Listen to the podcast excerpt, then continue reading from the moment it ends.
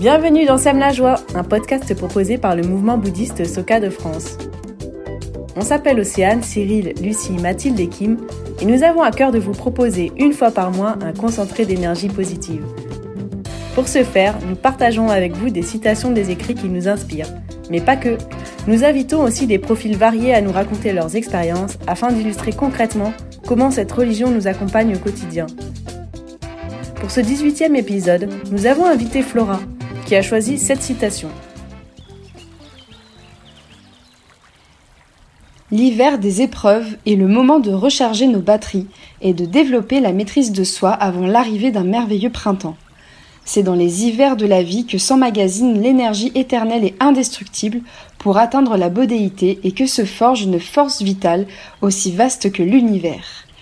De plus, cette énergie s'accroît en réponse à l'adversité et aux épreuves. Toutes celles et tous ceux qui pratiquent l'enseignement bouddhique correct connaîtront, à coup sûr, la venue du printemps. Daisaku Ikeda, La sagesse pour créer le bonheur et la paix, volume 1, page 130. Je m'appelle Flora Medori, j'ai 24 ans et euh, je vis en région parisienne et je suis actuellement en cinquième année d'architecture. Donc dans mon école d'architecture, j'ai rencontré beaucoup de défis, euh, notamment concernant mon mémoire de fin d'études. J'avais décidé euh, de porter euh, les valeurs bouddhiques de paix et de respect de la vie dans mon travail. Et mon sujet, ça a porté sur l'architecture résiliente face aux inondations. Et pour résumer, pour expliquer, c'est en fait comment l'architecture qui intègre la notion de risque d'inondation permet en fait de permet de mieux vivre ce risque et euh, comment elle permet aussi de sensibiliser. C'était vraiment ça mon entrée, euh, euh, mon entrée sur mon mémoire. Et j'ai commencé ce mémoire en, Master 2 en octobre 2021, donc ça fait déjà deux ans. Et à cette époque, enfin, l'idée de revenir en cours en présentiel, c'était vraiment quelque chose de très angoissant. Et euh, j'ai vraiment eu la boule au ventre euh, pendant un mois, euh, enfin qui me quittait pas et c'était assez dur. Et, en fait, en même temps, il y avait de gros enjeux par rapport à cette année parce que je devais du coup faire mon mémoire en quatre mois au lieu de un an et demi par rapport aux autres élèves qui avaient été suivis. Et je devais aussi travailler sur mon projet de fin d'études. Et en plus de, du coup de tout ça, j'avais aussi euh, un déménagement que je devais gérer euh, qui était lié à une expropriation. Euh, donc en fait, une expropriation, c'est, pour expliquer un peu rapidement, c'est quand l'État ou, un, ou une mairie ou une collectivité territoriale, elle va racheter un bien parce qu'il y a un projet d'aménagement ou parce qu'il y a un projet qui est dit d'utilité publique. Et du coup, ça fait que les personnes sont obligées de vendre. Et donc, nous, ils ont racheté tout notre immeuble et des, maisons aux alentours, euh, justement par rapport aux travaux du Grand Paris. Et du coup, nous, on s'est retrouvés euh, impactés euh, par ça, par une expropriation. Et du coup, j'avais tout ce stress aussi à gérer là.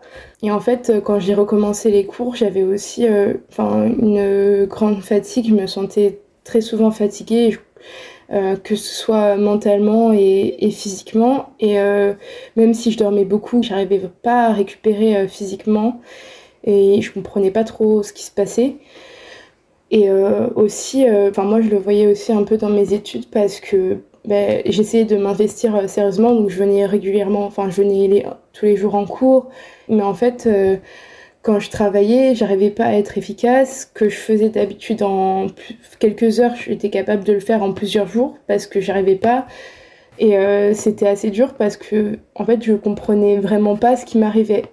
Mais euh, ce qui me soutenait euh, jusqu'alors, c'était vraiment les activités bouddhistes parce que du coup, ça me permettait de me ressourcer vraiment et, et en fait, ça me permettait de me remotiver, de me donner du courage, de me dire que j'allais réussir à le faire. Et euh, normalement, en tant que bouddhiste, on est censé euh, réciter euh, Daimoku, donc Namyoho Rengekyo. Daimoku, c'est l'équivalent pour Namyoho Rengekyo. Et ça, c'est quelque chose que jusqu'alors, j'ai eu beaucoup de mal à mettre en place de par ma situation familiale, mais du coup, c'était quelque chose sur lequel qui est en fait fondamental dans la pratique bouddhique et qui que enfin sur lequel j'arrivais pas justement à compter parce que j'arrivais pas à le mettre en place et en fait après quelques après un ou deux mois à l'école mes parents ils m'ont demandé de les aider euh, pour euh, du coup ce déménagement en fait qui a été fait sur euh, une longue période.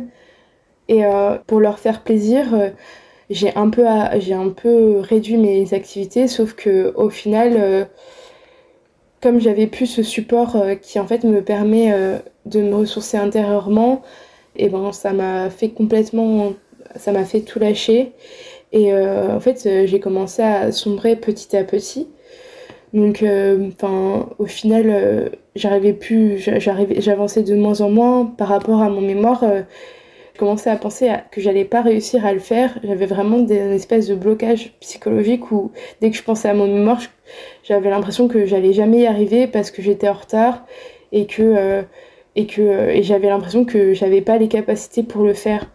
J'avais beaucoup plus de mal à aller en cours et je me sentais un peu dépassée partout.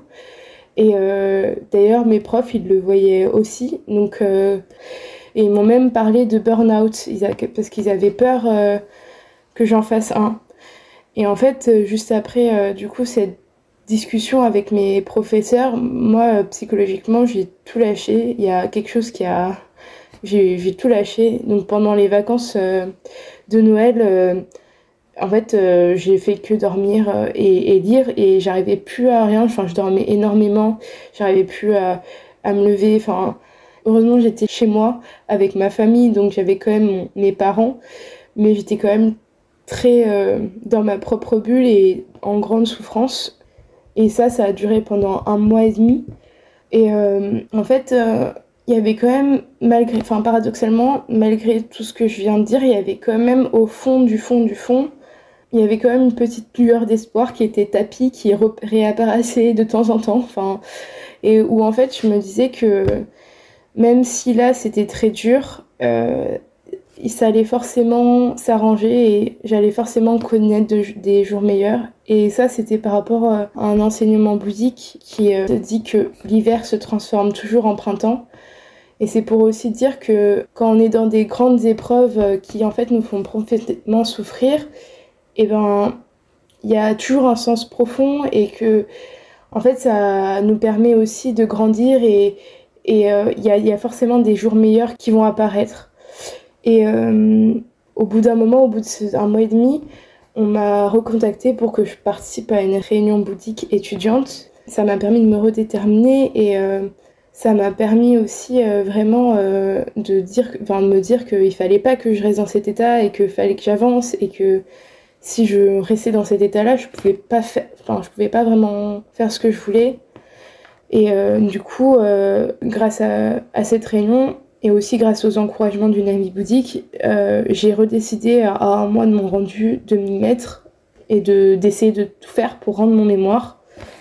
Donc en même temps, je me suis aussi lancé l'objectif donc de de réciter Daimoku plus régulièrement mais aussi d'aller euh, en bibliothèque euh, régulièrement, enfin à presque tous les jours, de trouver des informations concernant mon sujet. Et en fait, euh, j'ai réussi à faire tout un travail bibliographique et en fait j'ai réussi enfin à me sentir fière de mon travail par rapport à ce mémoire, ce que je n'arrivais pas à ressentir jusqu'alors. Et au fur et à mesure que le temps passe, je me rends compte que je ne pourrais pas rendre un travail sérieux dont, qui me plaît si j'essaye de, le rendre pour cette année-là. Et en fait, je décide de, de repousser euh, mon mémoire d'un an parce que je sens aussi euh, que j'ai besoin de me reconstruire intérieurement. Et donc, euh, pour moi, c'est l'opportunité de pouvoir non seulement me donner du temps pour moi, mais aussi de pouvoir rendre un mémoire dont je suis fière. Et donc, du coup, je fais une pause de six mois où j'apprends vraiment à me respecter et euh, où ma vie prend vraiment un nouveau sens euh, et où en fait je me redécouvre en tant que personne et je découvre quelqu'un que je connaissais même pas. Enfin, donc euh, c'est vraiment une quelque chose qui était pour moi aussi très précieux parce que c'était je l'ai vraiment vécu comme une renaissance et ça a donné beaucoup de sens à toutes les souffrances que j'ai vécues avant parce que ça je pense que tout ce qui m'a fait souffrir m'a permis aussi de me rendre compte de la, du caractère précieux de ma vie.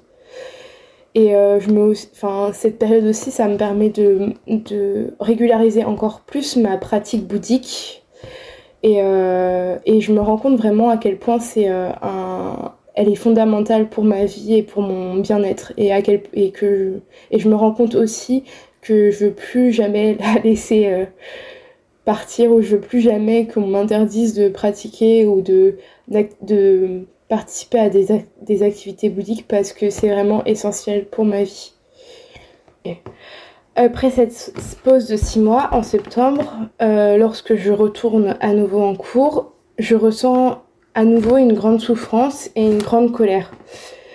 Euh, je n'arrive plus à sourire ou à ressentir de la joie et je me sens tout le temps triste euh, enfin, et en colère. Et je, je sens que j'en deviens presque aigrie et ça c'est quelque chose qui me fait vraiment peur et me dit que c'est pas possible.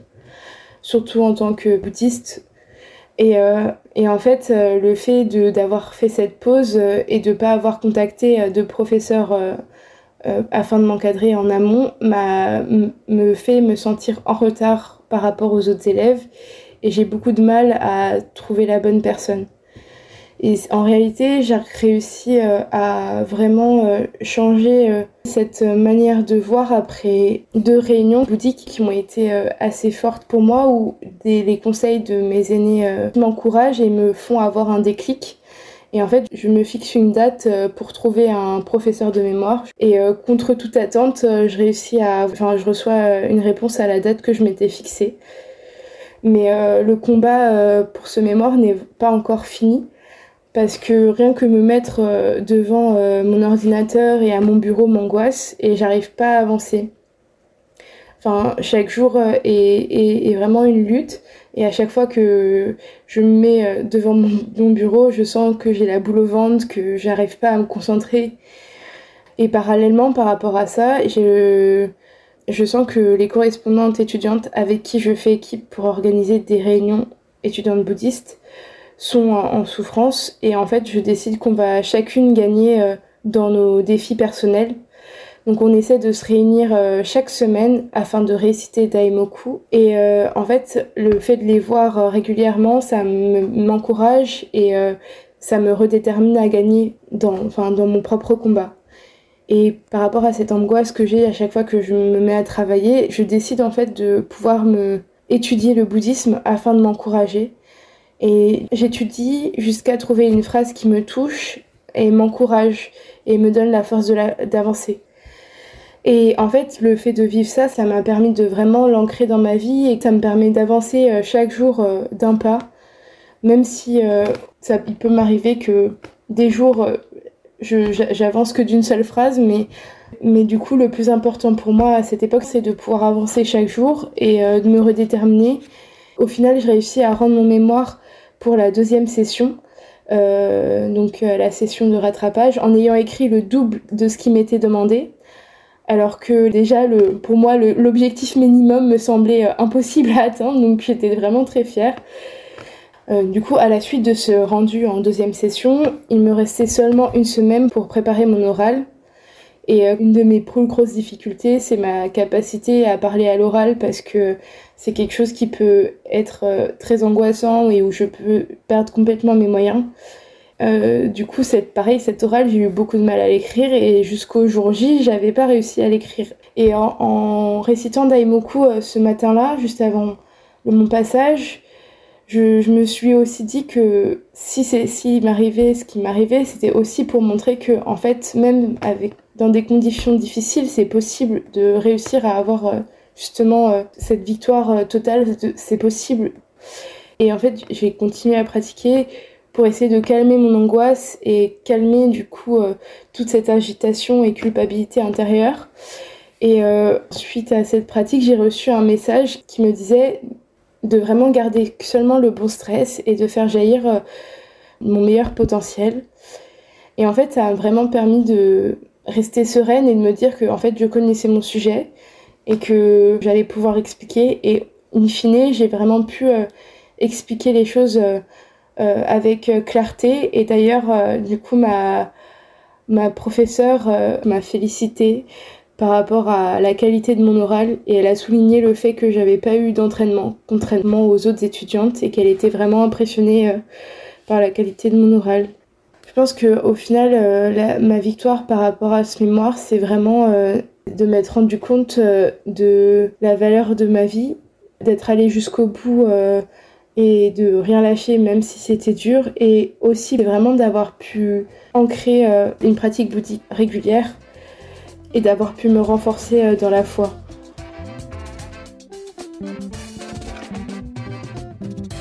Merci Flora pour ton témoignage et merci à vous de nous avoir écoutés. Nous vous retrouverons le mois prochain pour un nouvel épisode de Sème la joie.